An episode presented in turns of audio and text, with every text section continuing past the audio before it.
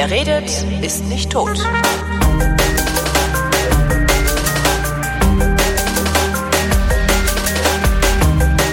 Ich sitze im Bundesministerium für wirtschaftliche Zusammenarbeit und Entwicklung und mir gegenüber sitzt der Afrika-Beauftragte eben dieses Bundesministeriums, also der Bundesregierung und das ist Günter Noke. Hallo, Herr Noke. Ja, schönen guten Tag, Herr Klein. Wenn ich ehrlich bin, und ich glaube, ich spreche im Namen der meisten, wissen wir nichts über Afrika, außer das ist dieses große Land im Süden, wo alle Leute eine andere Hautfarbe haben als wir und wo es irgendwelche Probleme gibt. Wenn man Sie fragen würde, was ist eigentlich Afrika? Haben Sie da eine konsistente Erklärung? Der südliche Nachbarkontinent Europas. Das ist äh, insofern relativ einfach, weil die geografischen Grenzen kriegt man noch halbwegs hin. Ja. Dann wird's komplizierter. Also beim Sinai fängt vielleicht auch schon manch einer an nachzudenken, aber niemand bezweifelt, dass Ägypten zu Afrika gehört. Der Sinai gehört nicht zu Afrika? Doch, doch. Ah, okay. Ja, äh, aber aber da kann man ja noch streiten. Aber auf jeden Fall gehört Ägypten zu Afrika und Ja. der Sinai gehört äh, ja, auf jeden Fall zurzeit zu äh, Ägypten. Aber aber das heißt äh, schon, wenn man jetzt sagt, ähm, ja, es ist ist es wirklich so, dass da nur Menschen mit schwarzer Hautfarbe leben, dann stimmt das ja schon nicht. Ja. Äh, wir haben Nordafrika, das äh, durchaus äh, ja, arabisch, muslimisch geprägt ist, von Marokko bis über Algerien, Tunesien, Libyen und, und Ägypten, Mauretanien im Grunde auch noch. Das sind eher klassische Länder, die zu Nordafrika oder zur arabischen Welt gehören und Subsahara-Afrika. Aber trotzdem äh, ist Afrika auch politisch geeint. Seit 1963, seitdem eine sogenannte Organisation für afrikanische Einheit getagt hat, hat man diese afrikanische Einheit immer wieder beschworen und Anfang des neuen Jahrtausends auch eine afrikanische Union, ähnlich der Europäischen Union, gegründet. Die ist in den Anfängen, aber diese Afrikanische Union, die sitzt in Addis Abeba, in der Hauptstadt von Äthiopien und repräsentiert alle 54 Länder, würden wir jetzt korrekt aus europäischer Perspektive sagen, 55 Mitglieder aus afrikanischer Perspektive, weil Wer ist denn da das Hawaii? äh, dass äh, der besetzte Teil Marokkos heißt Westsahara und wird äh, als extra Mitglied bei der Afrikanischen Union gezählt. Wir haben das, also völkerrechtlich ist das nicht geklärt, weil hier äh, im Grunde eine besondere Ethnie äh, ja, vertrieben wurde und zum Teil noch in einem Ort, Tindorf in Algerien, in einem Lager sitzt, was derzeit von, vor allem von Europa versorgt wird. Diese sogenannte offene Frage zur Westsahara beschäftigt übrigens derzeit den ehemaligen Bundespräsidenten der Bundesrepublik Deutschland, Horst Köhler, der dort im Auftrag des UN-Generalsekretärs versucht, zwischen vor allem eben Algerien und Marokko, aber auch anderen zu vermitteln und das Problem zu lösen. Es ist eigentlich kein Zustand, dass die Menschen dort äh, nicht wenigstens zurück können, aber äh, es ist auch zurzeit wenig realistisch, dass äh, Marokko diesen Teil seines äh, ja, Hoheitsgebietes, wie es das zurzeit sagen würde, wieder in eine unabhängige Staatlichkeit entlässt. Warum haben die das besetzt? Ist also die Folge welcher Auseinandersetzung war das? Das ist schon Ende der 80er Jahre eine Auseinandersetzung gewesen, die in, in der eigentlich alle drei, Mauretanien, Marokko und Algerien involviert waren, um diese Bevölkerungsgruppe. Und im Grunde geht es immer darum, dass natürlich auch einige denken, wenn sie ein Territorium haben, auf dem irgendwo äh, Rohstoffe vorkommen, dass man dann ja reich sei und auf jeden Fall auch einen eigenen Staat braucht, um diese Rohstoffe alleine auszubeuten. Das ist äh, äh, das andere sind äh, klassische Befreiungsbewegungen gewesen, die eben äh, nicht dahin geführt haben, dass man eben zu einem Staat gekommen ist. Der letzte Staat, den wir sozusagen aufgrund einer Befreiungsbewegung gegründet haben, nicht in Afrika, sondern weltweit war, glaube ich, Osttimor, also Timor-Leste. Und äh, ja, in der Westsahara hat das nicht mehr geklappt. Und ähm, ja, diese Befreiungskämpfe wurden eben nicht alle erfolgreich geführt. Und äh, es ist ja generell äh, so, dass eben, wenn Sie nach Afrika fragen, man sowieso nicht ganz sicher ist, ob man mit der Zahl von 54 oder 55 Staaten das Phänomen dieses südlichen europäischen Nachbarkontinents ausreichend beschrieben hat, weil natürlich schon einzelne große Länder eine, eine Vielfalt aufweisen, die wir uns gar nicht vorstellen können. Große Länder wie zum Beispiel die Demokratische Republik Kongo in der Mitte des Kontinents und natürlich auch äh, Staaten, die die eben sehr unterschiedliche Klimazonen haben, Vegetationszonen, wie Kamerun, das vom Schatzsee, also von der Sahelzone bis zum äh, Golf von Guinea, also dem Atlantischen Ozean reicht und äh, wo es eben auch Regenwald gibt und nicht nur diese trockenen Gebiete oder sogar am Mount Cameroon, zwar eine deutsche Kolonie, äh, eben die zweitreichste, die zweitwasserreichste Region der Welt liegt. Alles das ist Afrika. Also nicht nur Wüste, sondern auch das andere. Genau, man, und dann gibt es ein, Industri ja, ja. Dann gibt's ein industrialisiertes Land im Süden, das heißt Südafrika. Das ist aus den Zeiten von vor 30 Jahren oder ja, jetzt 25 Jahre genau, äh, ist die Apartheid vorbei und gibt es demokratisch gewählte Regierung in Südafrika. Das also ist nochmal. Klappt hat das in Südafrika nicht, oder? Ja, die, es ist auf jeden Fall das Apartheidsregime überwunden worden. Immerhin. Der ANC regiert, das ist die Befreiungsbewegung, wie in vielen anderen Ländern des südlichen Afrika übrigens. Und äh, diese äh, Regierung ist seit äh, dem Präsidenten eben mit Nelson Mandela, Beki und anderen ähm, jetzt äh, äh, eben an der Macht und regiert. Das war mit äh, Präsident Zuma eine schwierige Zeit. Jetzt haben wir Präsident Ramaphosa, der auch äh, Ende Oktober hier bei der Kanzlerin im, beim Comeback with Africa Treffen mit dabei war. Also das ist natürlich ein Land, was auf eine gewisse industrielle Substanz äh, zurückgreifen kann. Also jedenfalls, äh, jedenfalls ist es, äh, ist es so, dass, dass wir politisch äh, die Afrikanische Union haben mit einer Präsidentschaft, zurzeit noch bei dem Präsidenten und dem Land äh, Ruanda, demnächst bei dem Präsidenten der äh, ja, äh, Republik Ägypten. Mhm. Das ist interessant, weil eben gerade wir darüber geredet haben, wie sehr gehört Nordafrika zu Afrika. Sie sehen also, Ägypten übernimmt jetzt in einer sehr wesentlichen Phase für die Entwicklung, auf die wir vielleicht noch kommen, äh, gerade eben Afrikas in, in seinen Beziehungen zu Europa, die Präsidentschaft. Das kann durchaus ganz interessant und äh, kommen, äh, hilfreich sein. Kommen die Länder, die maximal weit von Ägypten entfernt sind, also irgendwo Subsahara-Afrika, kommen die damit klar, dass Ägypten da jetzt äh, den Vorsitz hat?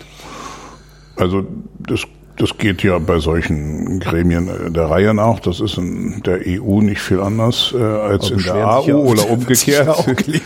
aber aber aber das ist das ist so, dass äh, sagen wir mal, wenn die Nordafrikaner dran sind oder wenn eben äh, äh, Westafrika, Zentralafrika, südliches Afrika, äh, verschiedene Regionen sich auf jemand einigen, dann wird das akzeptiert. Und die Nordafrikaner waren, glaube ich, auch dran. Insofern ist Ägypten natürlich als das stärkste Land in Nordafrika da auch keine, keine uninteressante Wahl. Also wir haben sozusagen mit Afrika einen Kontinent vor uns. Auf meinen Folien steht immer, der ist jung, der ist vielfältig, der ist divers, also der ist aber auch in, in, in gewissem Sinne eben äh, anders, als wir uns das vorstellen.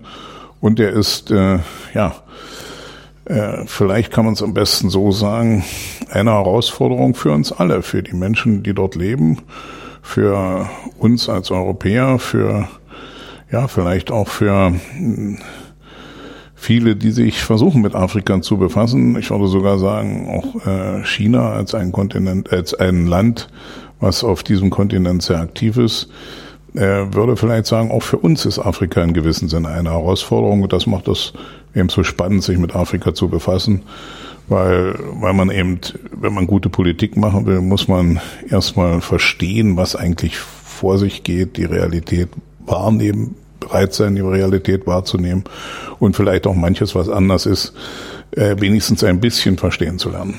Sie meinen andere Länder, andere Sitten?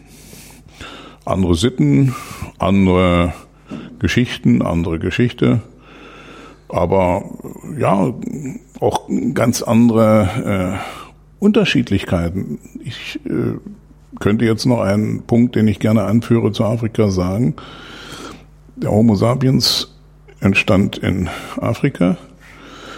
Die Auswanderung des Homo sapiens fand ungefähr zwischen 60.000 um, um, um 60.000 Jahre äh, vor unserer Zeit heute statt.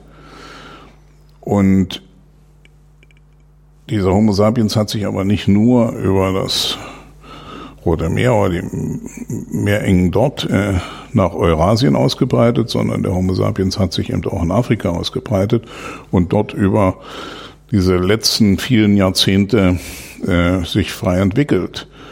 Und in Europa verschwand ungefähr um 35.000 vor heute der Neandertaler, der immerhin in Europa, da kann man jetzt streiten, 200.000, 300.000 Jahre lang mhm. gelebt hat. Der wurde ja assimiliert, vernichtet, wie auch immer. Also es gab wohl äh, durchaus auch äh, Gene, die von dem Neandertaler dann mit dem Homo sapiens vermischt wurden. Hat sich aber, aber im Grunde nicht durchsetzen Hat können. sich langfristig nicht gehalten, obwohl der nicht ganz so äh, tollpatschig oder, oder unintelligent war, wie manchmal behauptet mhm. wurde. Also der Homo sapiens hat sich natürlich nicht nur von Eurasien nach Europa ausgebreitet, sondern bis hin äh, nach Australien und äh, Neuseeland. Und deshalb können wir heute sagen, die genetische Verwandtschaft von uns mit Aborigines zum Beispiel in Australien ist enger als die Verwandtschaft, die genetische Verwandtschaft ein Jahr, äh, wir hatten ja angefangen mit der schwarzen Hautfarbe, ja. schwarzer Menschen in Afrika. So unterschiedlich kann die Welt sein, obwohl sie ähnlich aussieht. Nochmal zur Afrikanischen Union. Wie ist die gemeint? Ist sie auch gemeint wie die Europäische Union? Na, als Idee schon, aber steht vieles auf dem Papier und ist äh, relativ wenig implementiert. Wir haben das große Problem, dass die sozusagen administrative Kraft äh, dieser Organisation noch sehr in den Kinderschuhen steckt. Wir als Europäer, auch Deutschland insbesondere, finanzieren einen großen Teil des Budgets der Afrikanischen Union im, im Sinne eben der Kommission in Addis Abeba. Also das heißt, da wo was, was wie, wie, wie in Europa gibt es mhm. einen Rat, also die Afrikanische Union, die sich zweimal im Jahr trifft, die Staaten, die ich genannt hatte. Und dann gibt es eine Kommission, die permanent arbeitet mit einer, der, der Juncker, also der Vorsitzende, der Präsident der Europäischen. Der Juncker der Afrikanischen Union. Der, der bei uns eben Präsident der Kommission heißt.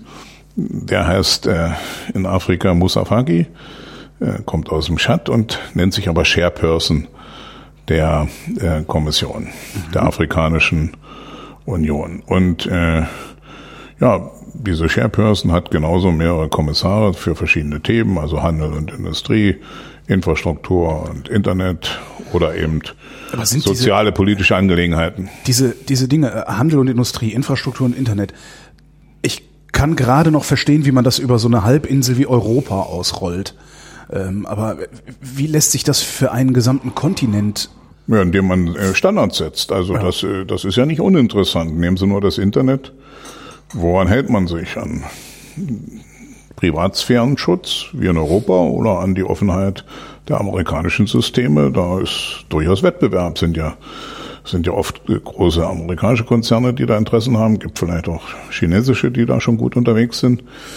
Ähm, aber auch äh, welche Art von, von Schienen werden eingesetzt beim Verkehr. Also Schmalspur, Breitspur. Ne? So, also äh, man muss ja, man muss ja das alles entscheiden. Ja. Äh, und da sind natürlich durch äh, die Geschichte des Kontinents und auch durch die Kolonialzeit sind natürlich Vorgaben schon gemacht worden. Aber es gibt, es gibt eben in, in neuen Bereichen, gerade wenn es um Standardisierung, um Normsetzung geht, gerade für den technischen Bereich gibt es natürlich großes Interesse und Europa, wir unterstützen auch mit der Physikalisch-Technischen Bundesanstalt in Braunschweig zum Beispiel diese Gesetzgebung oder, oder Normengesetzgebung innerhalb der Afrikanischen Union, damit man eben zum Beispiel innerhalb des Kontinents äh, dann auch äh, Waren austauschen kann und die den gleichen An Anforderungen entsprechend. Man braucht ja da vor allem klare Kriterien, wie man etwas zu messen hat, damit es vergleichbar ist und so weiter. Das, ja, all diese Dinge so. Man kann Nee, nee, man kriegt es nicht hin, dass alle jetzt rechts oder links fahren in Afrika. Dazu ist dann der britische Einfluss doch zu groß gewesen. Ah, das wird tatsächlich diskutiert, ob das Nein, nein, das wird nicht wird, also- diskutiert. Das, man fährt, man fährt eben äh, im Osten oder in den britischen, ehemals britischen Kolonien eben immer noch links. links. Das sehe ich auch nicht, dass sich das so schnell ändert. Aber, aber es ist eben in Westafrika anders, ist klar. Das äh, kann sich also an der Grenze ganz schnell ändern. Äh, und der Punkt ist einfach, dass man, äh, dass man in der Kommission durchaus eben jetzt, ich sag mal ein Beispiel, entschieden hat, man will gar nicht einzelne Handelsregionen ausrufen oder Regionalorganisationen, die es auch gibt, wo der Handel sozusagen stattfinden soll, sondern man will eine afrikaweite kontinentale Freihandelszone.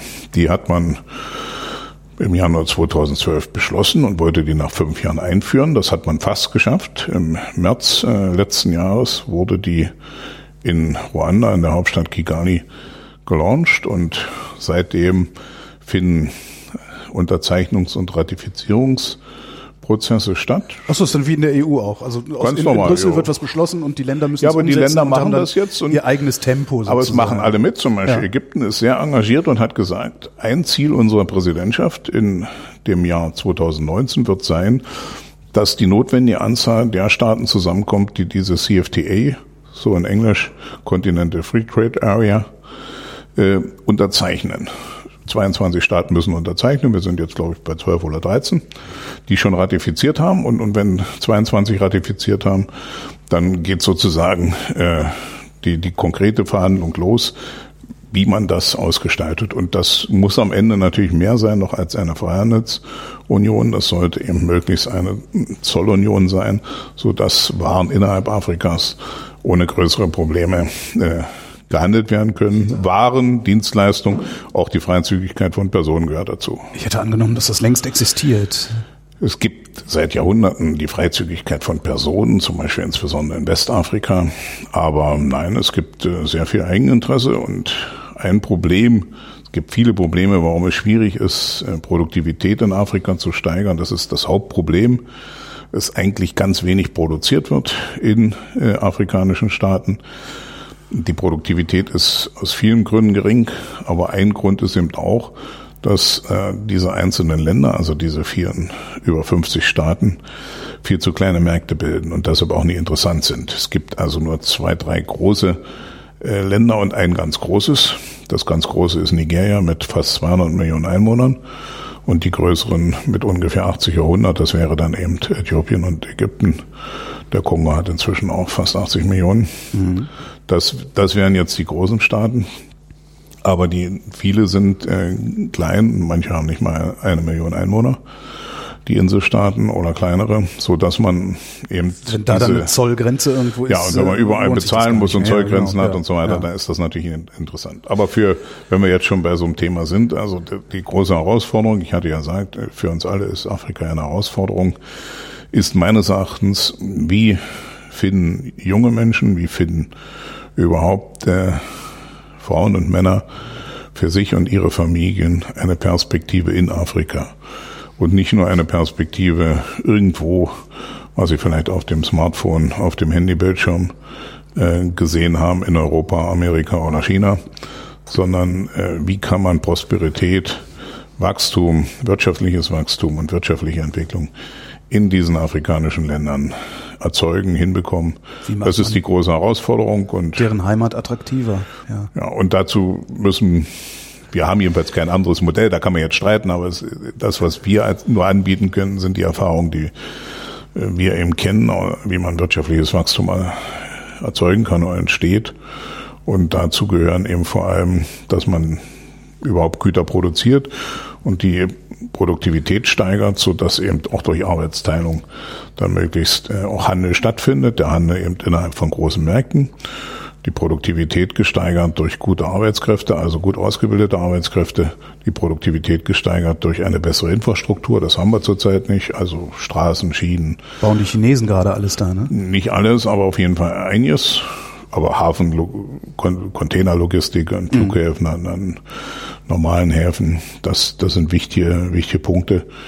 Und natürlich äh, muss die Regierungsführung so sein, dass äh, die Firmen sich äh, verlassen können. Also eine Investition muss irgendwie abgesichert, verlässlich, berechenbar sein. Das sind die Dinge, die zurzeit eben nicht so gut funktionieren und warum manches nur langsam vorangeht in Afrika. Man kann natürlich sagen, vielleicht will man gar nicht diese Art von westlicher wirtschaftlicher Entwicklung, aber das ist nicht das, was ich von den Menschen in Afrika höre. Mhm.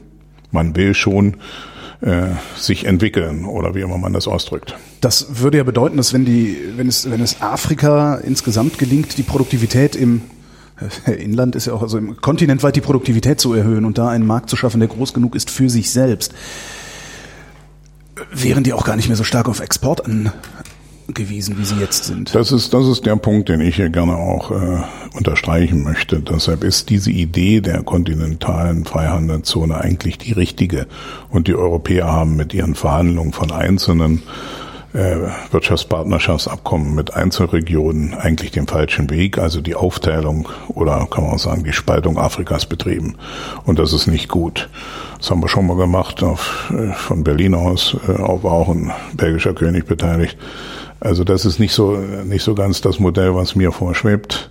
Ich habe gerade das Wort Neokolonialismus im Kopf. Ist naja, nein, es war nicht Neokolonialismus, es war einfach, dass wir nicht äh, genug nachgedacht haben, als wir diese Verhandlungen angefangen haben.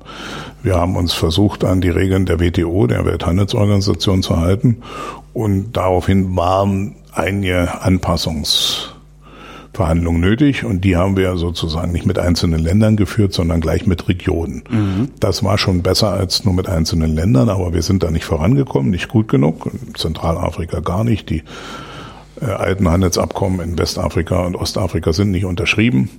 Also wir haben, wir haben trotzdem eben verschiedene Handelszonen aufgemacht und die Afrikaner haben selber gesagt, wir wollen aber ein Afrika sein. Mhm.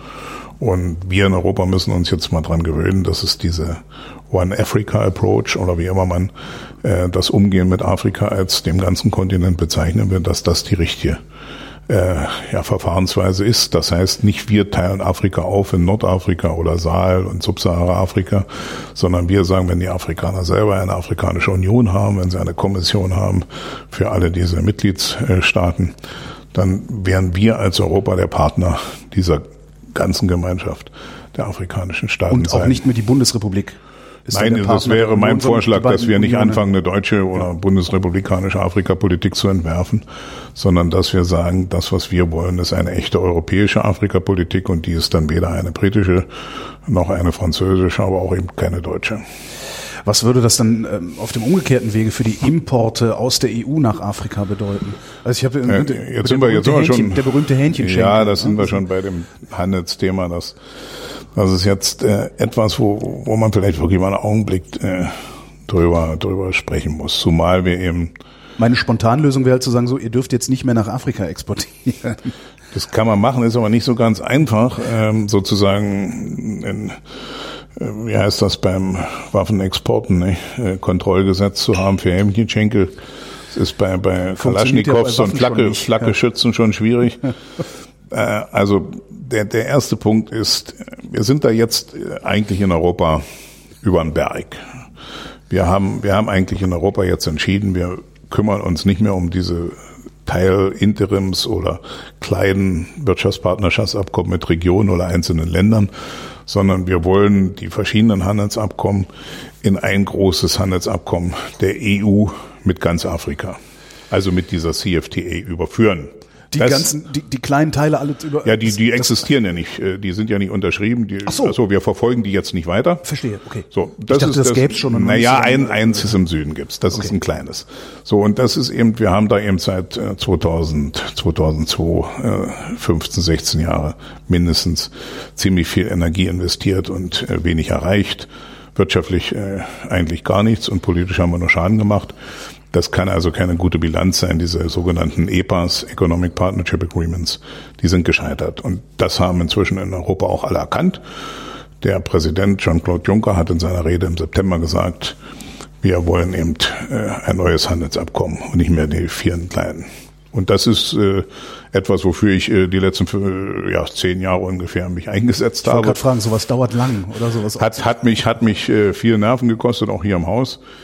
Aber ich denke, wir sind da jetzt auf einem guten Weg. Ich bin in einer in einem Beratergremium oder einem temporären äh, Think Tank. Und wir bereiten gerade ein Papier vor für die nächste Kommission nach der Europawahl im Mai und insbesondere für den Rat der Europäischen Union. Und da wird das so drinstehen, wie ich es gerade versucht habe zu sagen.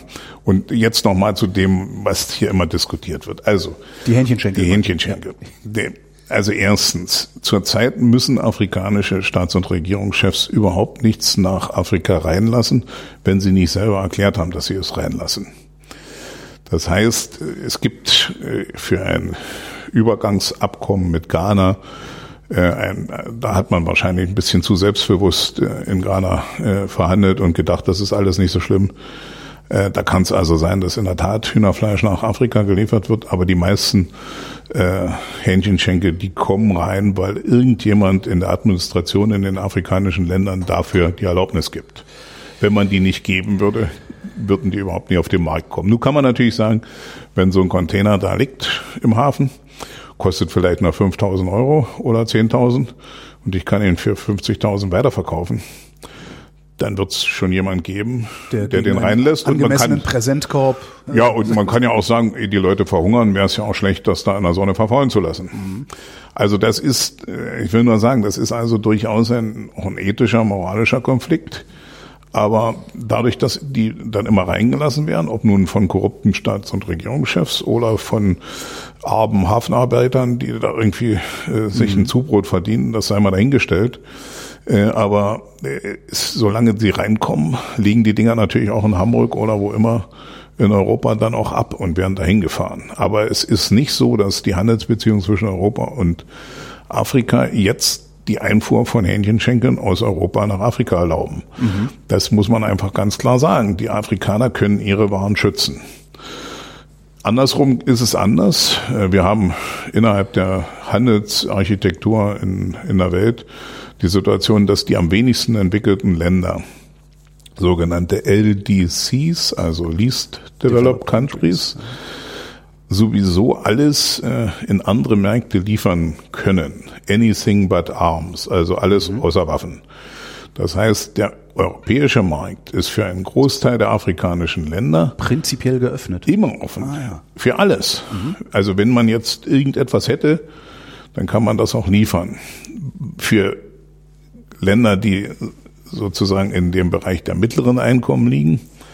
Für die ist das nicht ganz so einfach. Die müssten also extra Handelsverträge abschließen. Und da gibt es eben zum Teil diese Übergangsabkommen.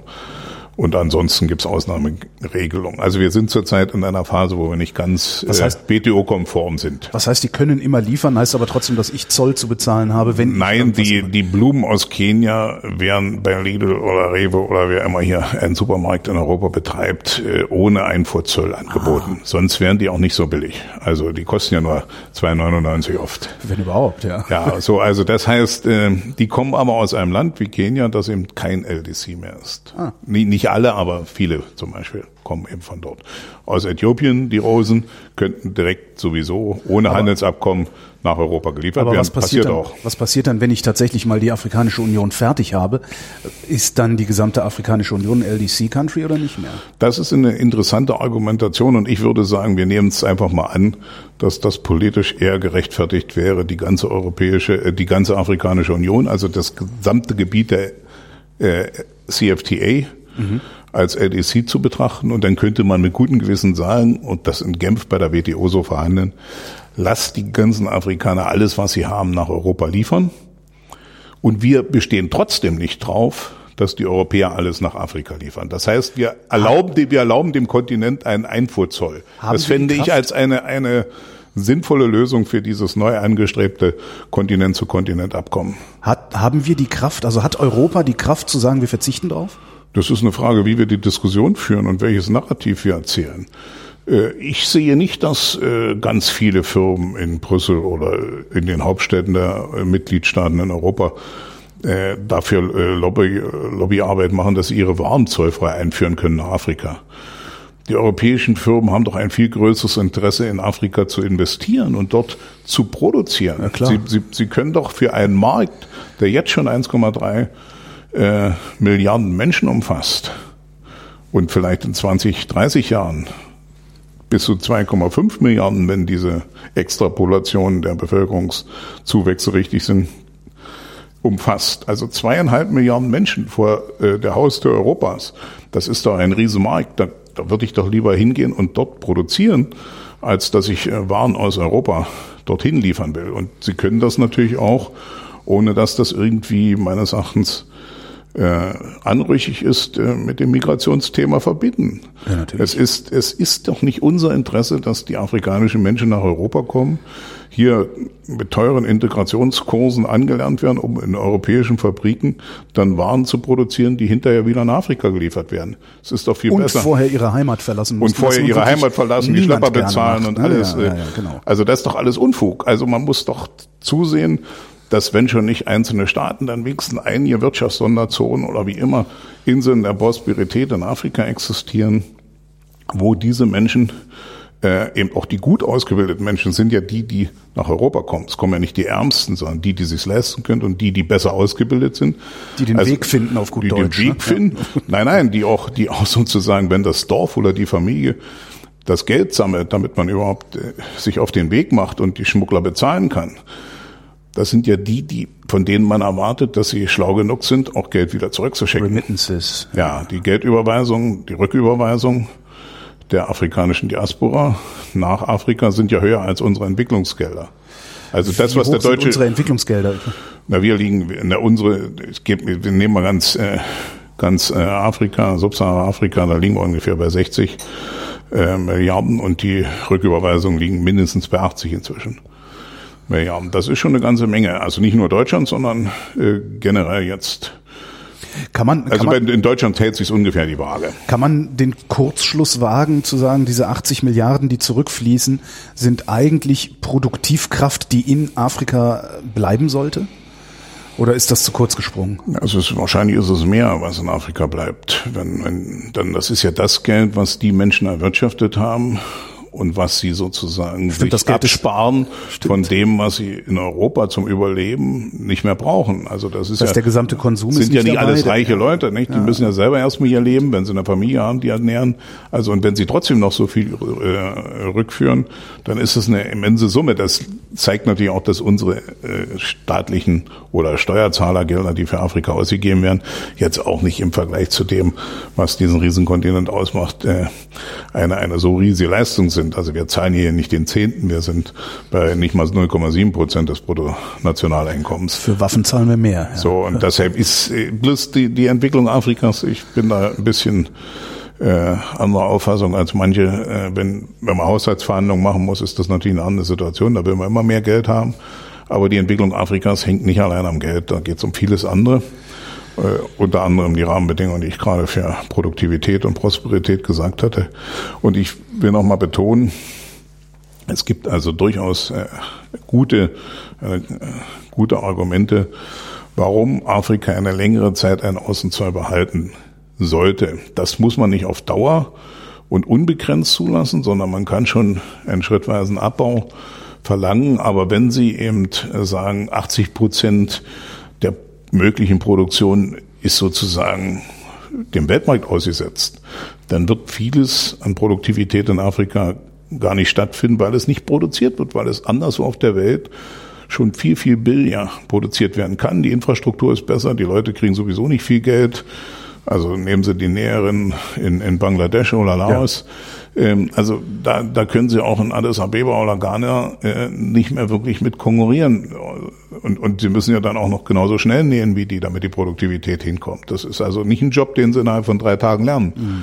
So, die Hemden und Sie bauen ja, noch die Straße, über die dann der LKW so, fährt. Das ist ja genau. Und der Hafen ja muss funktionieren und das muss sicher sein. Das Internet muss gehen. Und die Stromausfälle dürfen nicht stattfinden. Alles Angeblich geht das Internet besser als in der Bundesrepublik. Ja, wenn der Strom nicht ausfällt. Okay. So, also es ist alles nicht so ganz einfach. So, und deshalb, deshalb glaube ich, dass man also, äh, ohne jetzt dem Protektionismus das Wort zu reden, eine längere Übergangsfrist braucht, eben nicht von zehn Jahren, sondern vielleicht von, von 30 oder 40 Jahren mindestens, wo sich dieser Kontinent entwickelt. Es wird mehr Zeit brauchen und Einfuhrzölle wären also nicht das Problem für Europa und für deutsche Hightech-Güter. Da kann man auch einen gewissen Importzoll zahlen. Weil wenn's äh, Weltmarktführer sind, eben Weltmarktführer und die kauft man deshalb ein, weil sie die Besten sind. Ja. Also Deutschland hätte davon auch keinen Nachteil.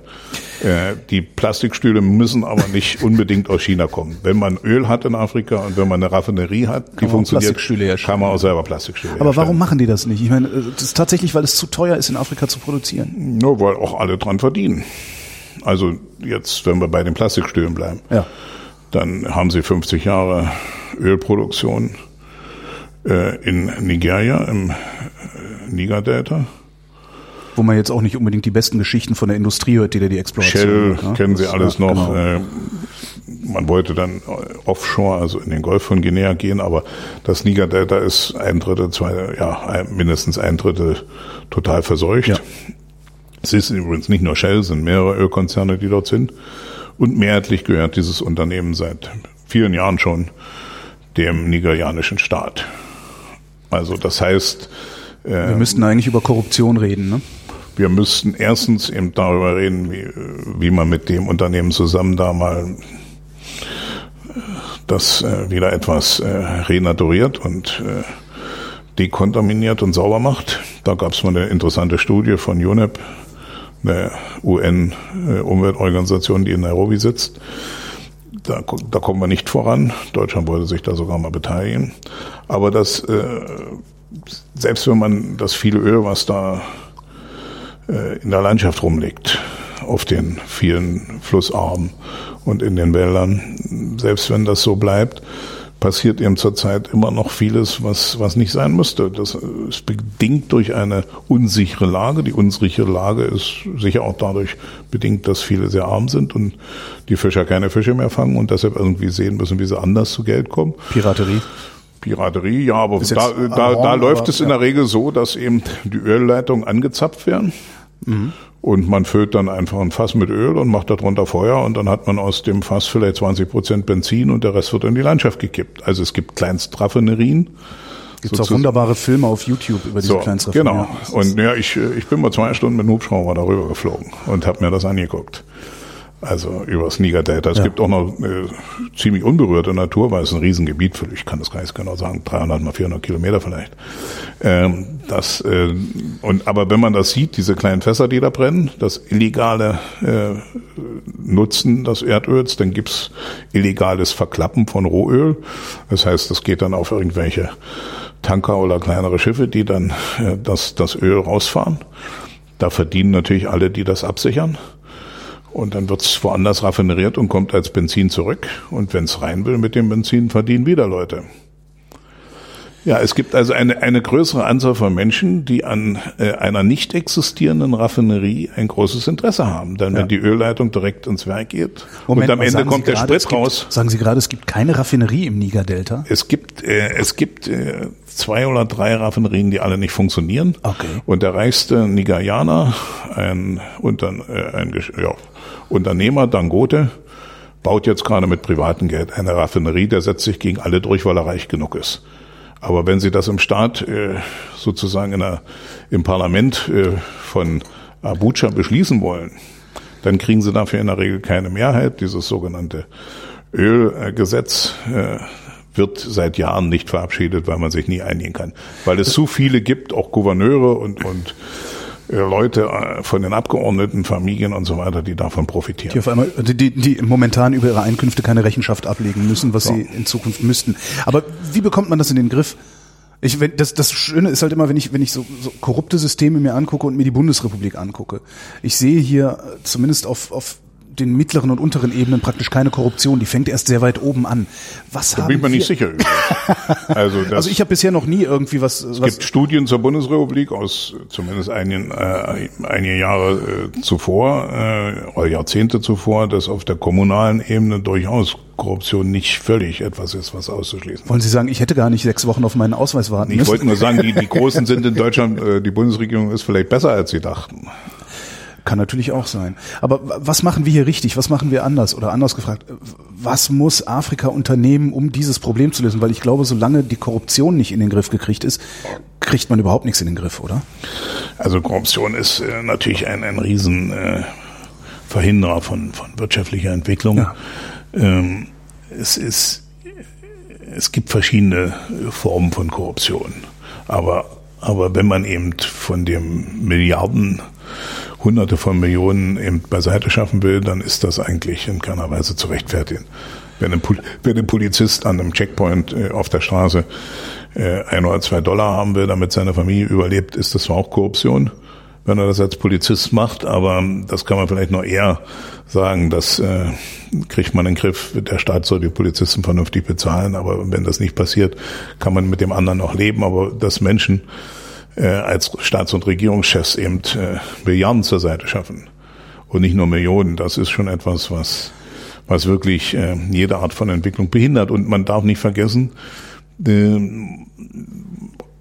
muss das nicht unbedingt Korruption nennen, aber das ist natürlich auch eine Entscheidung gegen wirtschaftliches Wachstum.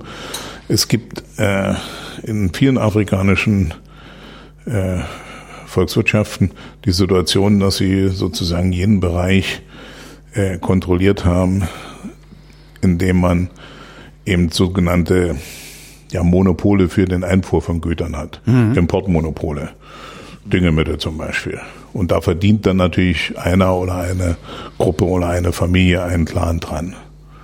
Und äh, mit Monopolrediten kann man natürlich auch gut verdienen.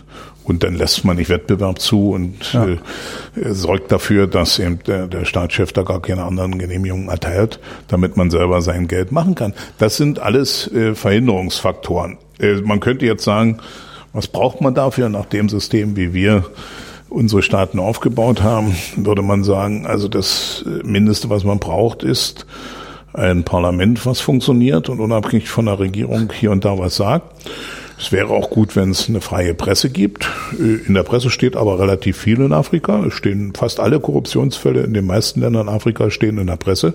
Aber Nur passiert selbst, danach nichts. Wenn selbst der Polizist korrupt sein muss, weil er sonst nicht klarkommt, kann er schlecht politische Verhältnisse sich herbeiwünschen, in denen Korruption nicht mehr funktioniert. Naja, man kann schon über die großen äh, Skandale könnte man schon befinden.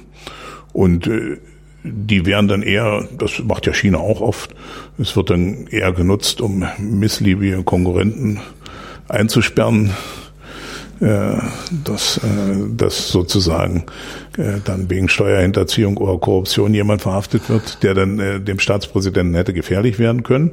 Aber das andere ist, wir haben natürlich in, in Europa eine unabhängige Justiz. Äh, bei uns sind die Richter äh, schon unabhängig und können unabhängig Recht sprechen.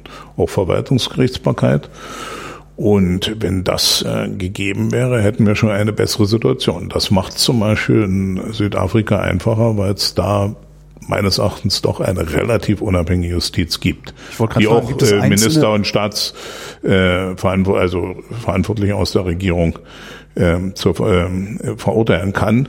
Das passiert in den meisten afrikanischen Ländern nicht, weil es diese unabhängige Justiz gar nicht gibt. Gibt es denn, abgesehen von Südafrika, noch einzelne Länder, in denen zumindest die Hoffnung besteht, dass es besser wird, sodass die dann vielleicht als Nukleus irgendwie ausstrahlen können über den Rest des Kontinents? Also das würde ich nicht ganz so negativ sehen. Ich bin jetzt okay. nicht der notorische Optimist, sondern eher so ein, bisschen optimistischer Skeptiker. Ähm, ich würde sagen, man kennt, also ich persönlich kenne Afrika nicht gut genug, um so eine Prognose sicher zu machen. Mhm. Länder, die mehr oder weniger eine Entwicklungsdiktatur waren, durchaus Entwicklungsfortschritte gemacht haben, wie Äthiopien, haben einen friedlichen Machtwechsel zu einem neuen Premierminister hinbekommen, der jetzt doch eine Öffnung des Landes zulässt und eigentlich äh, das, was wir unter Demokratie und, und ja, freiheitlich-demokratischer Grundordnung auch unabhängige Justiz verstehen, versucht zu verwirklichen. Das ist ein riesen äh, Fortschritt in Äthiopien und ein, eins der wichtigsten Länder im Horn von Afrika, der geopolitisch vielleicht wichtigsten Region in Afrika. Wir haben äh, Staaten, wo es immer mal ganz gut lief, wo viel Entwicklungsgelder reingeflossen sind von Deutschland, Ostdeutschland, Westdeutschland, die Kirchen über äh, mehr als 50 Jahre. Alle kennen die Serengeti darf nicht sterben von, ja. von Jimmick. Tansania ist so ein, so ein Liebling. Da ist gerade ein äh, Staats- und Regierungschef, ein Präsident an der Macht der vieles äh, von dem, was wir gehofft haben, wieder und was sich nach vorne entwickelt, zurückdreht. Äh, das sind, das sind also Entwicklungen, die wir vielleicht in diesem Land gerade nicht erwartet hätten.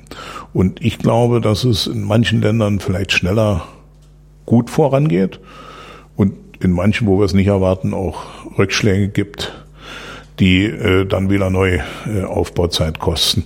Also es ist relativ schwer. Die Staaten äh, haben ihre ihre verschiedenen äh, ja, speziellen Herausforderungen, was Klima, was ethnische Vielfalt der, der Bevölkerungsgruppen angeht, was ähm, auch die Geschichte angeht, was die Partner angeht, die sie haben. China ist nicht überall gleich aktiv. Äh, es, das kann Vor- und Nachteile haben. Allein das chinesische Engagement kann man weder äh, nur positiv noch nur negativ sehen. Das ist durchaus ambivalent. Schuldenabhängigkeit für viele Staaten ist sicher ein Problem, gerade auch wenn es um chinesische Investitionen geht. Andererseits sind eben viele Infrastrukturvorhaben und viele überhaupt äh, Rohstoffwirtschaften äh, erst durch China, äh, durch den Abbau von Rohstoffen durch China und so weiter entstanden. Also da muss man sehr genau hinschauen, was man eigentlich will und, und, und was, was möglich ist. Äh, die, die Positivbeispiele müssen vielleicht, und das wäre nochmal eine Antwort auf was ist, was kann passieren, müssen vielleicht nicht alle nur in einzelnen Staaten stattfinden und immer gleich überall. Es gibt zum Beispiel in Marokko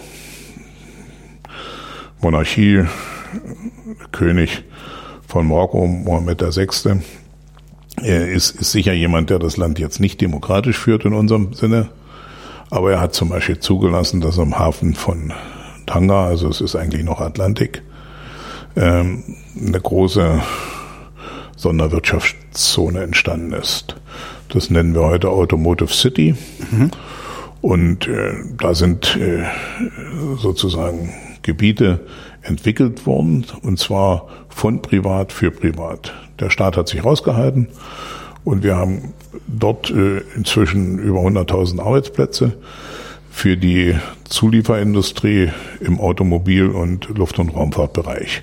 Das bezieht sich insbesondere eben auf Toulouse, Frankreich oder eben die spanischen, italienischen und französischen Autobauer. Renault, Peugeot sind da als Lead-Investoren reingegangen und dann haben andere dort eben auch investiert, weil man Vertrauen hatte, weil man eben dachte, das macht hier sozusagen eine private Firma, da gelten die gleichen Regeln wie anderswo bei Sonderwirtschaftszonen und der König hat gesagt, wir wollen das. Und damit ist auch dann äh, Korruption und jedenfalls äh, zu viel Unsicherheit vermieden worden, sondern ein klares Umfeld geschaffen worden. Und warum nicht spezielle Entwicklungszonen äh, auch an anderen Stellen zulassen? Äh, ich, ich glaube, dass es sogar eben über reine Wirtschaftssonderzonen äh, hinausgehen kann, weil ja, es geht auch darum, äh, viele afrikanische Staats- und Regierungschefs wollen das sowieso machen, aber es ist eben die Frage, wie man es macht neue Städte zu gründen, neue Ansiedlungen, wo Menschen wohnen und Arbeit finden. Und das Vertrauen ist das Entscheidende. Es reicht eben nicht, wie zum Beispiel Ägypten das gemacht hat, am Suezkanal äh, einen neuen Suezkanal auszuheben und zu denken, dass dann alle dort langfahren, weil sie zwei, drei Stunden weniger Zeit brauchen. Äh, das ist eine Investition, die sich eigentlich nicht rechnet und die äh, Sonderwirtschaftszonen am Rande dieses neuen Suezkanals sind alle leer, weil eben der Staat dort mehr oder weniger die Hand drauf hält oder das staatliche Militär, äh, die in Ägypten eben einen großen Teil der Wirtschaft bestimmen. Und damit entsteht nicht das Vertrauen bei internationalen Investoren. Also es gibt, es gibt sehr verschiedene Diskussionen, die zurzeit geführt werden über, über Sonderzonen und ja, nachhaltige Entwicklungszonen, äh, wo eben äh, vielleicht auch sogar nicht nur Menschen Arbeit finden, sondern auch der eine oder andere äh, Migrant, der sich heute auf den Weg nach Europa macht, Arbeit finden könnte. Also deshalb äh, auch die Diskussion, die ja dann auch damit äh, äh, verbunden ist, ist es eigentlich sinnvoll, Lager zu betreiben oder Menschen, die, die wir im Mittelmeer retten, in sogenannte Ausschiffungsplattformen zurück mhm. nach Nordafrika bringen zu wollen. welcher Stadtchef soll ein Interesse daran haben, dass da bei ihm Lager entstehen oder die, ja, die derjenige, derjenige Staatschef, den man dafür schön mit viel Geld vollstopft. Ja gut, das ja, nimmt er dann für sich selber und ja, die genau. Flüchtlinge leben dort äh, in einer Art und Weise, wie sie eben äh, ja. ja. ganz sicher nicht leben sollten, wenn man das mit den Menschenrechten wenigstens ein bisschen ernst nimmt. Und äh, genau aus diesem Grund ist eben die Frage, kann man äh, Städte bauen statt Lager betreiben? Also kann man versuchen, dass Menschen die Möglichkeit haben, für sich selber zu sorgen, anstelle von das, das UN-Flüchtlingshilfswerk UNHCR oder andere diese Menschen nur versorgen und ihnen Päckchen mit Nahrung und Kleidung und den Dingen des täglichen Bedarfs äh, immer wieder bringen. Platte die meisten Menschen wollen doch selber was für ja. sich tun und nicht versorgt werden als, als Leute, die sozusagen Hilfeempfänger sind. Und das ist eigentlich ein, ein Grundproblem unserer Afrikapolitik, dass wir zwar sagen, wir wollen nicht mehr über diesen hilfsbedürftigen Kontinent reden, aber dass wir dann auch wieder ständig über mehr Geld für das UN-Flüchtlingshilfswerk, für Lager, die meisten sind ja Flüchtlingslager in Afrika mhm. oder natürlich auch viele Migranten, die meisten leben nicht in Lagern, aber es gibt auch Migranten, die dann äh, irgendwo äh, in Lagern leben, gerade in den nordafrikanischen Ländern, wenn sie nicht schnell genug nach Europa kommen.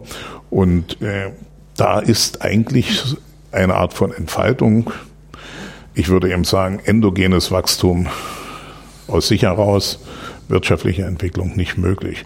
Und alles, worüber wir sprechen, äh, hier auch in der Entwicklungszusammenarbeit, was neuere Ansätze sind, da geht es natürlich immer darum, statt Entwicklungszusammenarbeit wirtschaftliche Entwicklung zu erzeugen, endogenes Wachstum, die Menschen zu aktivieren, dass sie selber für sich äh, Dinge produzieren und die Dinge selbst in die Hand nehmen können. Und dieses endogene Wachstum, was ich hier erwähne, das ist eben etwas, wofür ja ähm, ein, ein äh, ja, Wissenschaftler, Volkswirt aus Amerika, Paul Romer, auch den diesjährigen Endoge äh, äh, Wirtschaftsnobelpreis bekommen hat. Und eben nicht über, über irgendwelche Klimaforschung, sondern über einen Artikel zu endogenem Wachstum. Und äh, von ihm stammt auch die erste Idee dieser Art von äh, ja, Städtegründen oder wie auch immer Hongkongs äh, des 21. Jahrhunderts könnten zum Beispiel in Afrika entstehen. Ist das was, was ähm, nur in den Köpfen von Ihnen und von dem äh, Wirtschaftswissenschaftler existiert Nein. oder wird das tatsächlich auch diskutiert? Nein, das wird, es kommt wird das auch tatsächlich breit diskutiert. Das wird an? ganz breit diskutiert und zwar in, in sehr, sehr unterschiedlichen, mit unterschiedlichen Namen von unterschiedlichen Personen. Aber der, der eigentlich verbindende Gedanke ist immer, dass man die Menschen aktiviert, dass sie sozusagen äh, selber zum wirtschaftlichen Wachstum beitragen können. Dass man sie nicht versorgt, sondern dass sie für sich selber sorgen. Wie aktiviere ich die? Indem man ihnen zum Beispiel erstmal Sicherheit gibt. Indem man ihnen zum Beispiel eine sichere Wohnung gibt, die sie bezahlen können. Es gibt einen reichen Milliardär aus Ägypten, einen koptischen Christen, der hat in der Nähe von Kairo eine sogenannte Haram City gebaut. Der versucht jetzt ähnliches. Haram? Äh, hm? Haram? Okay, eine unheilige Stadt sozusagen. Äh, eine, nee, was Haram heißt doch. Äh, nein, ich bin, bin jetzt nicht sicher. Haram City heißt die. Okay. Kann man googeln. Okay. Und äh, und er hat jetzt gerade eben auch mit dem Staatspräsidenten äh, im Senegal darüber gesprochen, ob man äh, ähnliche preiswerte Hausbauten äh, eben für Menschen, die, die zurzeit in einem Township oder einem Slum wohnen oder eben auf jungfräulichem Gebiet äh, Norden, glaube ich, von Senegal, äh, im Norden von Dakar in Senegal bauen könnte. So, das heißt, dass die Menschen erstmal eine gewisse Sicherheit haben. Und da kann man natürlich sagen, da gelten die gleichen Regeln wie überall. Aber äh, dadurch, dass, äh, dass sie eben erstmal sicher wohnen können, haben sie dann auch Zeit, sich um darum zu kümmern, wo man Arbeit findet und wie man die Familie versorgt. Und das sind, das sind dann verschiedene Modelle. Das ist jetzt nicht so furchtbar anders als Investoren das vielleicht an anderer Stelle machen. Aber natürlich wird es dann sofort die Frage, wer garantiert die Sicherheit? Ja, die Polizei. Und warum, warum sind die in deiner Stadt sozusagen weniger korrupt als äh, woanders? Und dann sagt der Milliardär natürlich, na, weil ich sie dort direkt bezahle. So, das ist ein Entwicklungsmodell, was wir hier als Bundesministerium für wirtschaftliche Zusammenarbeit und Entwicklung nicht so promoten würden, weil, weil wir würden ja schon gerne Institutionen haben, die ja. dafür sorgen, dass die Polizei vernünftig bezahlt wird, sich ans Recht hält, Menschenrechte schützt und so weiter. Und nicht nur einen, den wir vielleicht vertrauen, als äh, weil er relativ reich ist. Aber das sind durchaus Modelle, die äh, realisiert werden. Und dann, daneben gibt's äh, eben gibt äh, ein großes Buch, äh, Privatstädte. Das heißt, der größte Markt der Zukunft von Titus Gebel. Mhm. Das sozusagen das andere Extrem, ohne staatliche, ohne öffentliche Autoritäten. Wenn man so will, gated Communities oder, oder Com aber, Compounds, äh, ja. eben nicht, nicht für 100, sondern für, für, für Hunderttausende oder Millionen von Menschen zu bauen.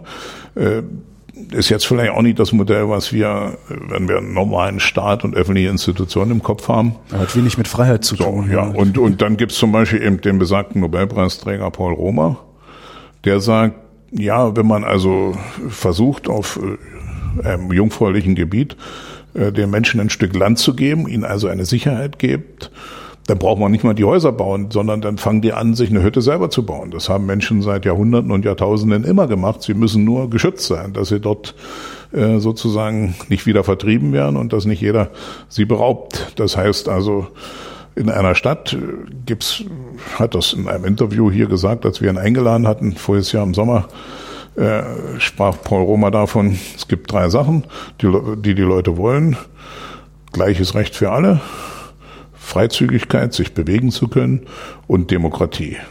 Und wenn man eben eine Stadt gründet, muss man sich entscheiden, was davon nicht gelten soll. Alles drei, es geht nicht, weil wenn, wenn eben ständig ein neuer Bürgermeister gewählt wird von der größten Ethnie, dann haben sie sofort wieder die Korruption und dass keiner das Recht garantiert. Wenn sie aber zum Beispiel sagen, wir garantieren für alle die gleichen Rechte, wir garantieren, dass ihr rein und rausgehen könnt, aber hier drin wird eben gearbeitet und wer gut arbeitet, verdient auch gutes Geld Jetzt kommt der zweite Satz, dann wird es für uns schon schwierig, das zu unterstützen. Wer stiehlt oder klaut, der fliegt raus. Fliegt raus oder wird eingesperrt. Kein, keine Stadt ohne Kerker, gab es im Mittelalter auch nicht. Mhm. Ähm, also dann, dann, dann wird es sofort komplizierter. Aber trotzdem muss man mal fragen, ob, ob das Modell einer Stadt nicht dem Interesse von Migranten, insbesondere von Migranten, ich rede jetzt nicht so sehr von Flüchtlingen, zum Teil auch Flüchtlinge, aber Migranten eher entgegenkommt, wenn sie dort geschützt, also ihre elementaren Menschenrechte entsprechend geschützt werden, sie frei sich entfalten können, sie auch äh, einer Arbeit nachgehen können. Also wenn man das mit einer sozusagen Wirtschaftssonderzone verbindet, wo dann auch vielleicht ein großes Werk steht, wo die Leute anfangen können zu arbeiten, wo, wo Geld entsteht, also wo dann auch rundherum sich vielleicht ein Bäcker und ein Fleischer und was man immer alles so braucht. Langfristig dann auch äh, so ansiedelt. Bildungs, eine Bildungsinfrastruktur, die dann genau. wiederum dafür sorgt, dass... Also der, der, der ja, Peroma ja, sagt, verstehe, sie geben ja. jedem ein Stück Land und sie müssen einfach dafür sorgen, dass, dass es nicht wie im Slum dann alles zugebaut ist, sondern sie brauchen für eine Stadt im Grunde ein Raster, wo es freie Flächen gibt, wo der Schulbus langfahren kann, wo man also Verkehrswege hat für den öffentlichen Verkehr. Man braucht auch Freiflächen für die Schule, fürs Krankenhaus und alles Mögliche, die nicht zugebaut werden dürfen. Und wenn man diese Struktur vorgibt, entwickelt sich eine Stadt in gewissem Sinne, äh, weil das immer so war in der Geschichte, äh, in großem Maße auch aus sich selbst heraus. Ob das funktioniert, da kann man sehr skeptisch sein. Aber die Frage ist ja, ob man im Sinne von, äh, alle reden davon, out of the box zu denken, ob man nicht auch so ein Modell mal ausprobieren könnte. Man garantiert diese Regeln, man garantiert, dass äh, Menschen eben nicht nur versorgt werden vom UNHCR und korrupte Funktionäre von verschiedenen Ethnien dann die Pakete verteilen und eigentlich die, die UN-Organisation oder die Staaten, die Geberstaaten außen vor bleiben, sondern dass man einfach sagt, die Menschen haben hier die gleichen Rechte und äh, wenn ihr arbeiten wollt und wenn ihr gegenseitig handelt, dann ist das eigentlich was ganz Vernünftiges. Warum, warum ist das interessant? Äh, ich würde es nochmal hier ganz deutlich sagen, das ist auch unsere Geschichte. Ja. Äh, und zwar zwei Beispiele. 1188, glaube ich, gab es das sogenannte Magdeburger Stadtrecht. Das ist äh, sozusagen das Entwicklungsmodell für Ostelbien. Aha. Für den Erzbischof, den damaligen aus dem 12. Jahrhundert, gibt es ein Denkmal in Kiew. Soweit wurden Städte gegründet im äh, 13., 14. Jahrhundert nach diesem Modell. Und das Magdeburger Stadtrecht besagte eben, dass man eine Stadtsatzung hatte und die wurde garantiert noch von dem kirchlichen, also dem, dem Klerus, von dem damals ja weltliche und kirchliche Autorität ja, in ja. einem.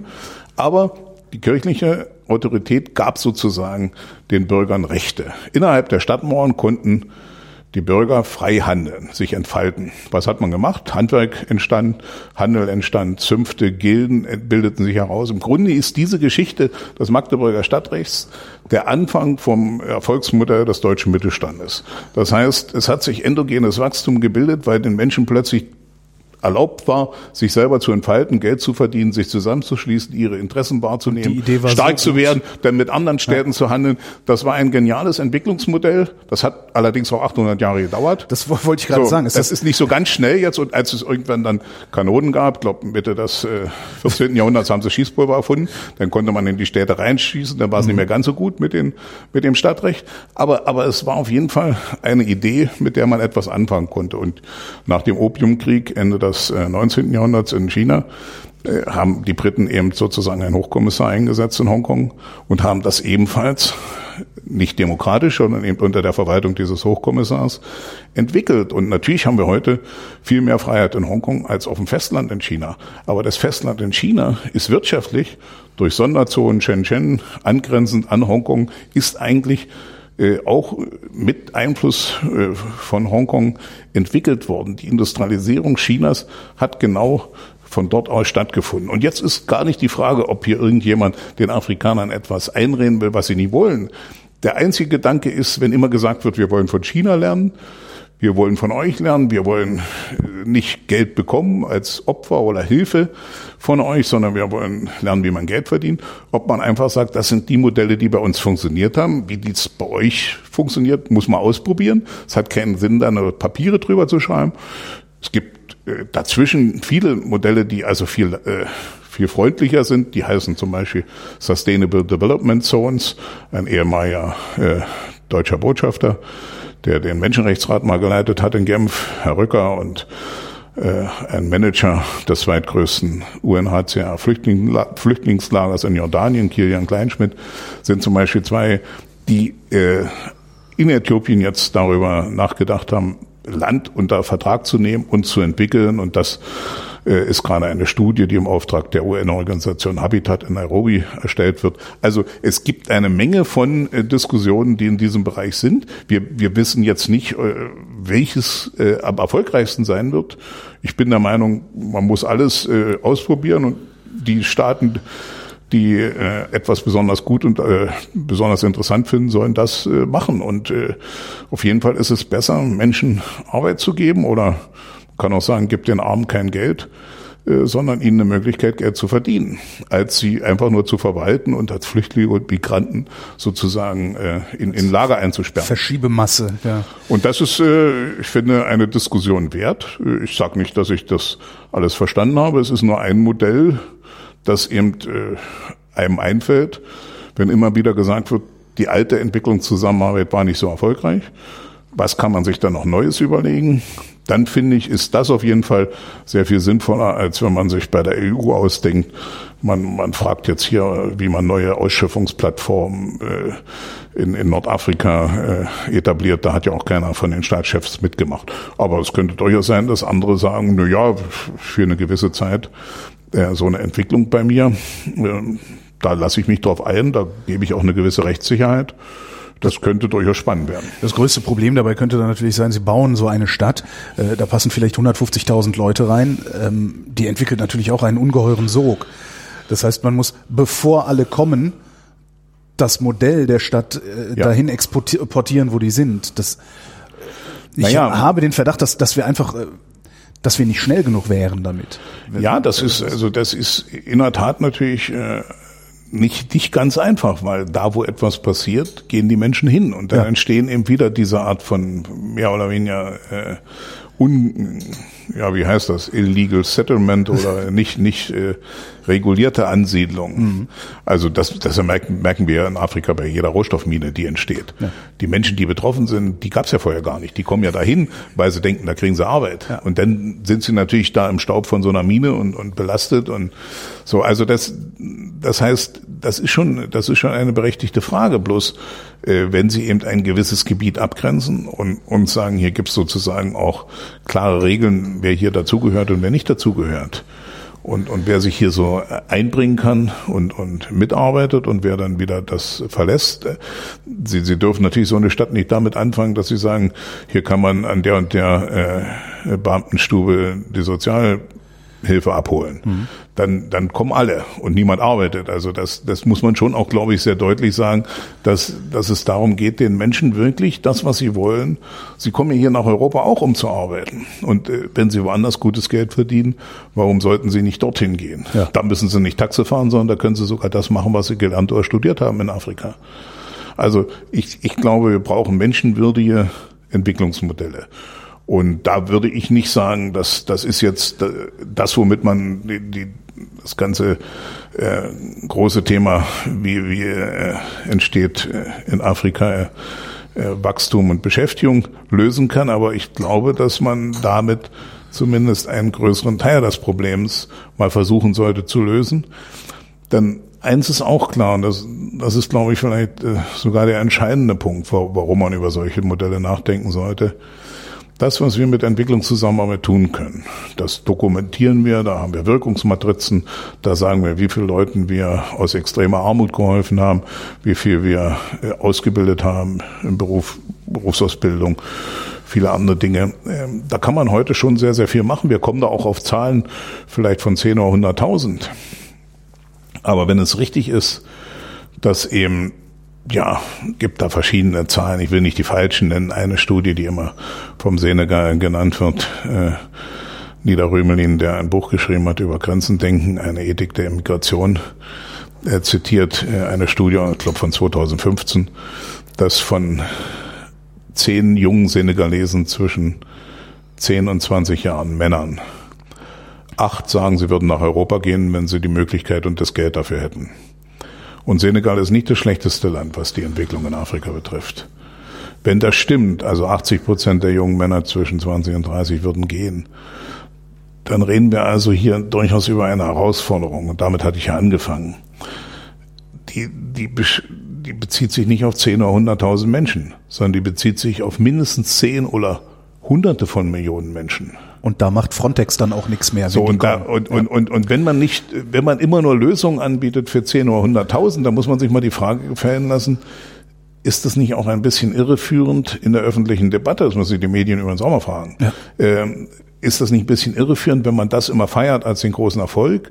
Aber jeder, der sagt, wir denken mal jetzt über menschenwürdige Lösungen nach für 10 oder 100 Millionen Menschen, der wird dann als Rassist beschimpft oder als jemand, der da neuen Kolonialismus aufbaut. Es geht um das, was freiwillig Staaten, Menschen eingehen und wo natürlich auch Europa bereit ist, Sicherheiten zu bieten und Geld für zu geben. Müssen wir da irgendwann auch mal militärisch eingreifen? Das hoffe ich nicht müssen wir irgendwann, also wird irgendwann der Zeitpunkt da sein, wo wir sagen, so jetzt reicht's, äh, jetzt, jetzt reicht's damit, dass ihr euch hier Nein, die ganze Zeit auf die Mütze haut. Äh, wir machen jetzt mal sowas wie, also ich, ich finde mal, was die Alliierten, was die zumindest die Westalliierten in der Bundesrepublik West gemacht haben nach dem Zweiten Weltkrieg, also überall Basen zu haben, so dass jeder erstmal davon ausgehen musste, äh, wenn hier einer Aufmut gibt, sind's auf die Mütze. Wäre sowas auch eine Lösung für Regionen in Afrika, dass man sagt, wir befrieden das jetzt mit Gewalt? Also ich glaube nicht, schon gar nicht äh, durch die Europäer oder ausländische Mächte. Stimmt, wir sollten, ja. Also wir, wir können, wir können höchstens davon, danach werden wir auch immer wieder gefragt, einen Teil der sogenannten afrikanischen Friedens- und Sicherheitsarchitektur mitfinanzieren. Wir bezahlen für afrikanische Missionen, zum Beispiel in Somalia, relativ viel Geld. Und wir können auch bei Frieden und Sicherheit sicher noch mehr tun. Deutschland hat ja bei der Afrikanischen Union der Kommission in Addis Abeba das Friedens- und Sicherheitsratsgebäude finanziert. Mhm. Die Chinesen haben das große Kommissionsgebäude äh, gebaut und wir haben ein sehr schönes Gebäude, das die Kanzlerin äh, im Oktober 2016, glaube ich, eingeweiht hat, eben äh, auch äh, ja sozusagen als unseren Beitrag bei diesem Thema äh, äh, geleistet. Und ich glaube, dass eben äh, auch die Finanzierung äh, im Bereich der, des Militärischen relevant ist und dass wir uns da auch zu durchringen sollten. Das ist nötig. Aber dass äh, wir mit äh, äh, ja jetzt hier Regimentern und, und Divisionen an, an deutschen oder europäischen Soldaten in Afrika äh, Frieden stiften, das sehe ich nicht. Äh, da gibt's übrigens auch ganz gute Erfahrungen in, innerhalb Afrikas. Gerade in der westafrikanischen Gemeinschaft sind auch Konflikte eigenständig schnell gelöst worden, als es in Gambia nach den Wahlen äh, Diskussionen gab, ist dann sozusagen der Staatschef im Senegal vereidigt worden und mit militärischer Begleitung dann äh, nach Gambia gebracht worden. Also es ist nicht so, dass afrikanische Menschen da nicht auch viele Dinge selber lösen können. Äh, natürlich können wir unterstützen, aber mein Wunsch ist ja nicht, dass wir über militärische Lösungen nachdenken. Mein Wunsch ist ja, dass wir wirklich diese Art von freier Entwicklung Entfaltung der Persönlichkeit, Entfaltung von einzelnen Staaten, aber auch eben dieses Kontinents Afrika, dass sein, ja, dieser Kontinent muss seine eigene Entwicklung finden, dass wir das unterstützen. Wir sollten von außen sowieso unterstützen, was wir für richtig halten. Wir müssen ja nicht unterstützen, was wir nicht für richtig halten. Es gibt auch Dinge, die die Afrikaner machen, die ich nicht für so sinnvoll halte. Würde ich jetzt, also Atomkraftwerke werden wir nicht finanzieren in mhm. Afrika. Obwohl das auch manche ganz toll finden, kann man auch viel Geld zur Seite legen. Äh, aber äh, das werden wir nicht machen. Aber man, man kann schon die Dinge, die man richtig findet, auch begleiten. Und äh, das ist meines Erachtens das Erste, was von Europa gesagt werden sollte, wenn es um eine europäische Afrikapolitik geht. Wir helfen euch dabei, wir helfen euch bei der Etablierung dieser Freihandelszone. In Deutschland, äh, in Europa gab es zum Beispiel für die schlechter entwickelten Regionen, Ostdeutschland damals, heute in Bulgarien oder irgendwo Litauen oder Lettland, äh, dass man, dass man sozusagen Beihilfen gezahlt hat, mhm. damit Investitionen in diese Regionen kommen. Warum machen wir nicht einen Kohäsions- oder Regionalfonds für Afrika, dass auch da Staaten von profitieren, damit dieser große Markt entsteht? Warum geben wir nicht äh, europäischen Firmen zum Beispiel eine Beihilfe, wenn sie in Afrika investieren. Warum, wenn das so wichtig ist mit dem Migrationsthema und das sogar das Überleben Europas gefährdet, warum zahlen wir nicht äh, Firmen, auch wenn sie in das, Afrika investieren? Das müsste uns eigentlich sehr viel Geld wert so, sein, ja. Warum zahlen wir nur, dass man in, jetzt sagen wir mal irgendwo in der Pampa in Bulgarien und, äh, und Rumänien Beihilfen kriegt für europäische Unternehmen? Warum zahlen wir nicht rumänischen Unternehmen, wenn sie in Afrika investieren? Das wäre auch mal ein Beitrag. Und äh, wenn Sie nur den Regionalfonds in Europa nehmen, nehmen. Wir reden ja über eine neue Finanzierung für die nächsten sieben Jahre ab 2021. Wenn Sie nur mal diesen großen Regionaltitel nehmen, dann sind da ungefähr 350 Milliarden für sieben Jahre drin. Da kann man einiges mit anfangen. Ja. Nehmen Sie davon 10 Prozent, haben Sie 35 Milliarden. Das ist ungefähr genauso viel, wie im Europäischen Entwicklungsfonds ist. Tja, also es sind alles. Äh, dann würde der aber zusammengestrichen, dann würden sich da. Nein, wir können ja, wir können ja, wir können ja den Entwicklungsfonds trotzdem noch lassen. Also extreme Armut zu bekämpfen, Mangelernährung, also ja. also das sind ja Dinge, die die bleiben ja für die Entwicklungszusammenarbeit relevant. Es bringt ja nichts, wenn wir Menschen mit mit 15 oder 20 Jahren ausbilden wollen, wenn die vorher durch Mangelernährung äh, sozusagen schon schon äh, in ihrer menschlichen und geistigen Entwicklung äh, benachteiligt waren. Das das muss man ja, da sind ja da sind ja ganz große Zusammenhänge, gerade in den ersten drei oder fünf Jahren. Also ich will nur sagen, es gibt viele Möglichkeiten, wenn wir darüber mal ernsthafter diskutieren würden und, und diese, diese Diskussion etwas sachlicher führen würden, dann, dann würden wir, glaube ich, auch zu Ergebnissen kommen. Wir sind äh, in, wir sind durchaus äh, in dieser Diskussion mit anderen in Europa, also andere heißt in einem Think Tank, Wirtschaft, äh, Wissenschaft, aber eben auch äh, öffentliche äh, ja, Agenturen und staatliche Vertreter wie ich äh, da im Gespräch zu solchen Themen. Und ich glaube, dass es eben diese Debatte braucht. Vielleicht braucht es auch einen Afrika-Kommissar, damit man eben diese eine Afrika-Politik äh, deutlicher macht äh, auf der EU-Ebene. Aber es ist auf jeden Fall denkbar, dass man mehr tut und fokussierter äh, an die Dinge herangeht, als wir das jetzt tun. Das heißt nicht, dass alles, was wir jetzt machen, äh, keinen Sinn hat, aber nochmal den Gedanken, es geht eben darum, das Migrationsproblem, und das ist eben die Hauptherausforderung, so zu managen, dass die Menschen in Afrika Arbeit finden und Perspektiven für sich und ihre Familien. Also wenn man, wenn man die Zukunft vorhersagen will, braucht man nicht, ist es nicht so schwer, hat mir mal ein Zukunftsforscher erklärt. Man muss nur fragen, was die Menschen wollen.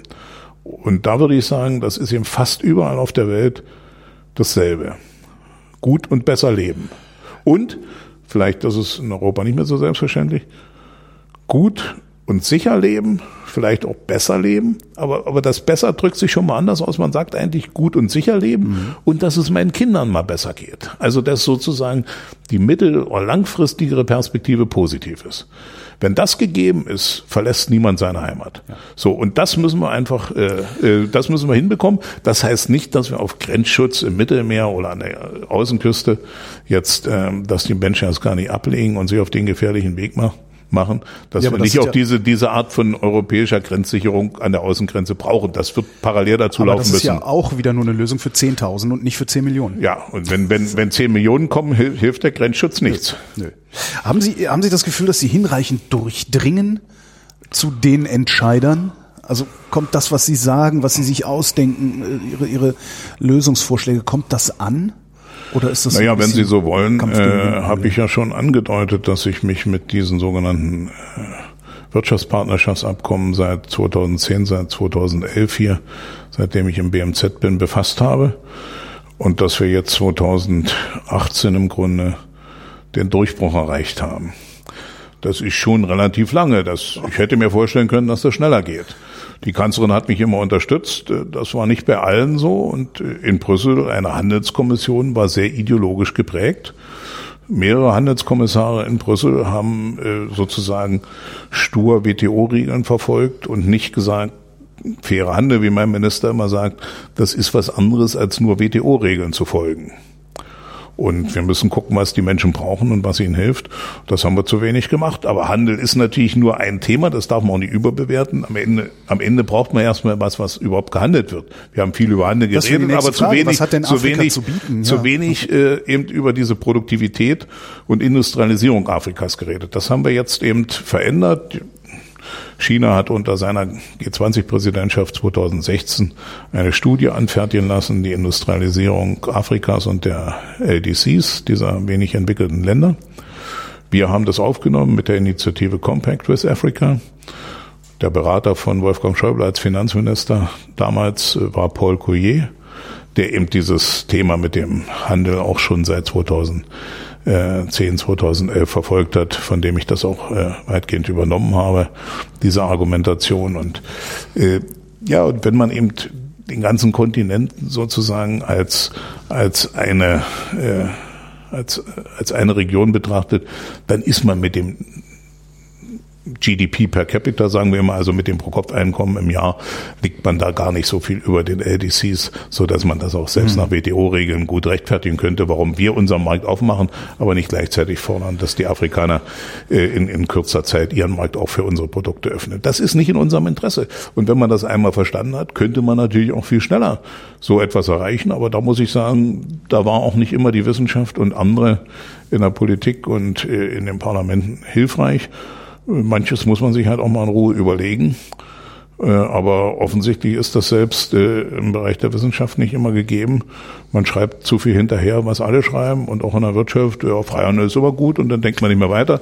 Ähm, wir müssen einfach Dinge zusammendenken und dazu gehört zumindest bei der europäischen Afrikapolitik, wir haben eine besondere Geschichte aufgrund der Kolonialzeit, Sklavenhandel, was auch immer, äh, bis hin zur Heilstein-Doktrin, dass der Westen und der Osten äh, Afrika ja auch nochmal gespalten hat, nach den Unabhängigkeitserklärungen der, der afrikanischen Staaten in den 1960er Jahren. Wir haben also eine besondere Geschichte, die ist anders in Amerika, in China, da müssen wir schon ein bisschen äh, unsere Afrikapolitik dran ausrichten. Wir müssen, wir müssen gucken, dass wir dass wir eben als Europa diejenigen sind, wo die Menschen äh, am leichtesten und fast zu Fuß hinkommen können.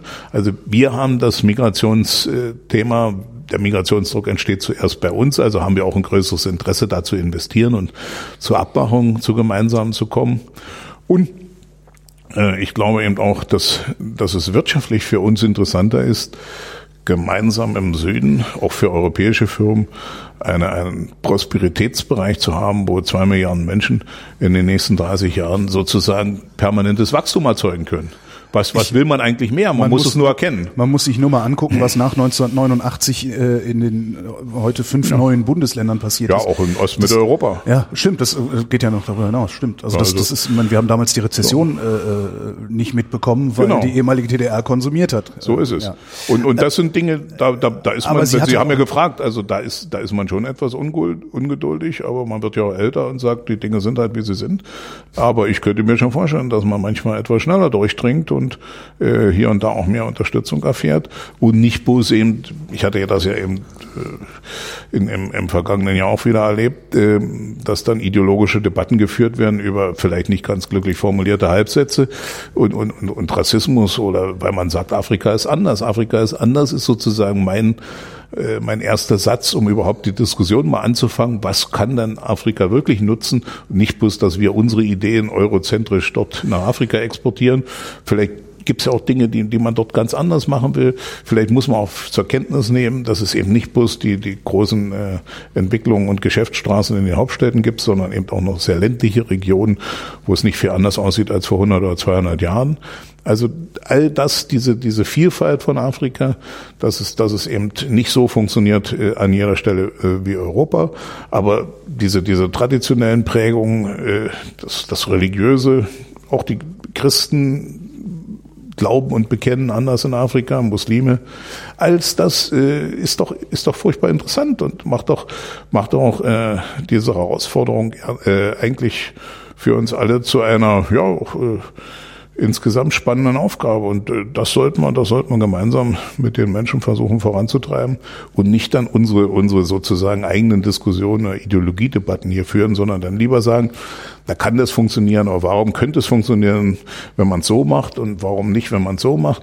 Und was was wollt ihr? Und ich glaube, dass dieses Gespräch noch gar nicht so richtig angefangen hat. Und das wünschte ich mir. Und äh, da wenn Sie fragen, was für Unterstützung man sich wünscht, da kann ich schon sagen, äh, ja, wenn, wenn zum Beispiel einige Professoren erst reagieren, wenn man in einer sozusagen Boulevardzeitung wieder äh, BZ ein Interview gibt, dann wünschte ich mir schon, dass die auch mal meine ganze Publikationsliste im Internet zur Kenntnis nehmen und was ich noch so alles erzählt habe und sich da nicht da an so einem Halbsatz aufhängen, sondern äh, in der Substanz zur Debatte beitragen. Das muss ich einfach mal sagen. Wir brauchen die Wissenschaft, wir brauchen die Medien, wir brauchen natürlich die Wirtschaft, aber alle müssen äh, sich an den Riemen reißen und die richtigen Gespräche führen. Eine Frage hätte ich noch. Sie haben vorhin gesagt, äh, das Horn von Afrika ist wahrscheinlich die geopolitisch wichtigste äh, Gegend in Afrika. Warum? Ja, weil, weil unsere Schiffe da durchfahren nach Asien. Das ist, darf man äh, ja nicht ganz unterschätzen. Die fahren immer noch durchs Mittelmeer, durch den Suezkanal und durch den Golf von Aden. Äh, also das heißt, äh, das ist handelspolitisch für uns wichtig. Es ist die unsichere arabische Halbinsel. Überlegen Sie sich, was zurzeit im Jemen passiert. Keiner redet drüber. Riesenkatastrophe eigentlich. Das ist sozusagen auf der anderen Seite von Somalia und Eritrea. Ähm, und äh, natürlich äh, ist das auch eine bevölkerungsreiche Gegend. Äh, Gerade eben mit den unsicheren Staaten. Äh, Somalia ist eben äh, nicht über den Berg. Djibouti ist äh, im Grunde eine Tiefseehafen mit angeschlossener Wüste, wo, wo vier oder fünf äh, Militär äh, äh, Flotten liegen. Also das ist äh, schwierig und Eritrea ist eine, eine klassische Diktatur, wo, wo bisher nicht viel passiert. Äh, das, das ist also äh, für uns schon, schon extrem wichtig und das ist eben auch die Region, wo äh, wir große Flüchtlingsbewegungen haben. In Kenia gibt's große Lager aus, mit, mit Menschen aus Somalia. Äh, Aus Eritrea kommen jetzt viele nach Äthiopien, weil es dort sich geöffnet hat und einfacher ist. Umgekehrt sind aber auch viele aus Eritrea eben äh, auf dem Weg nach Europa und werden ja auch hier als Asylbewerber. Das sind ja diejenigen, die jetzt nicht als Wirtschaftsmigranten kommen, sondern aus Eritrea kommen wirklich Leute, die politisch verfolgt sind, die dann hier auch als Asylbewerber äh, in der Regel anerkannt werden. Das ist ja ein Unterschied, ob ich als politischer Flüchtling komme und nach Asyl sozusagen Verfahren dann hier auch eine, eine Bleibe bekomme oder ob ich jetzt als Wirtschaftsmigrant komme, zurückgehen muss oder eben äh, andere Art von Genfer Flüchtlingskonvention greift. Das sind alles äh, komplizierte Sachen im Detail, aber äh, diese Region äh, mit diesem neuen Staat und leider nicht funktionierenden Staat Südsudan, äh, das, das, äh, das Gebiet dort äh, Ostafrika ist schon in, in gewissem Sinne auch für uns äh, höchst relevant. Das heißt nicht, dass jetzt Westafrika oder Nordafrika äh, nicht von der Bedeutung sind, aber äh, gerade auch, äh, wenn es um Migrationsdruck geht, muss man natürlich sagen, das Ostafrika, dass, die. dass äh, Ost- und Westafrika für uns natürlich Zentralafrika relevanter sind als das südliche Afrika. Mhm. Die Menschen aus Malawi oder aus äh, Simbabwe, die sind in der Regel nach Südafrika gegangen die sind nicht nach Europa gekommen. Also wir haben ja die meisten Migranten gibt's ja sowieso in Afrika und nicht alle bewegen sie nach Europa, sondern da, wo sie eben denken, dass sie was finden. Und im südlichen Afrika ist da immer noch Südafrika als Staat äh, eine, eine Zieladresse und kein Transitland, wie, wie das sagen wir jetzt in den, eher in den nordafrikanischen Ländern ist, wenn man nach Europa will. Aber das sind alles Themen, Afrika ist viel zu groß, als dass wir das hier in anderthalb Stunden abhandeln. Günter Noke, der Afrika-Beauftragte der Bundeskanzlerin. Vielen Dank. Ich danke auch.